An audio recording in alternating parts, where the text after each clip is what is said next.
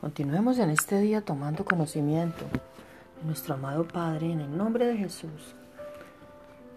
Conflictos con mi hermano, pero si tenéis celos amargos y contención en vuestro corazón, no os jactéis ni mintáis contra la verdad, porque esta sabiduría no es la que desciende de lo alto, sino terrenal, animal, diabólica porque donde hay celos y contención, allí hay perturbación y toda obra perversa.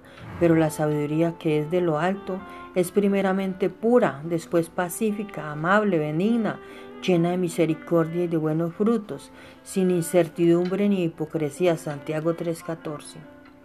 Todos hemos tenido conflictos y claramente una de las estrategias del enemigo es llevarnos a la contención, alentando en nosotros toda obra de la naturaleza pecaminosa referida al conflicto, específicamente los pleitos, celos, iras, contiendas y disensiones. Gálatas 5:20.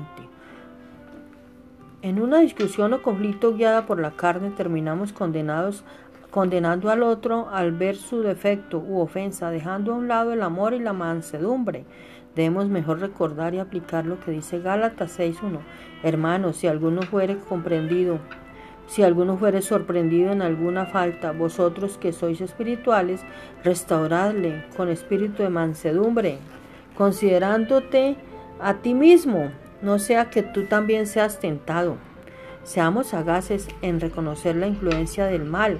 Cuando detectemos perturbación de toda obra perversa, tomemos las herramientas espirituales y pidamos a Dios nuestro Padre y Creador que en medio de un conflicto nos dé la sabiduría que viene de lo alto para resolver las diferencias con pureza, hablando pacíficamente, con amabilidad, buscando siempre lo bueno, llenos de misericordia y anhelando siempre obtener en el otro todo buen fruto que sea para llenarnos de ánimo y para edificarnos mutuamente. Repitan conmigo, por favor.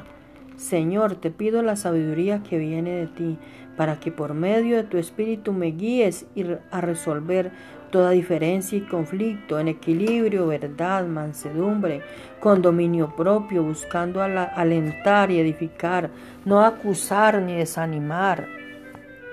En nombre de Jesús, amado Padre Celestial.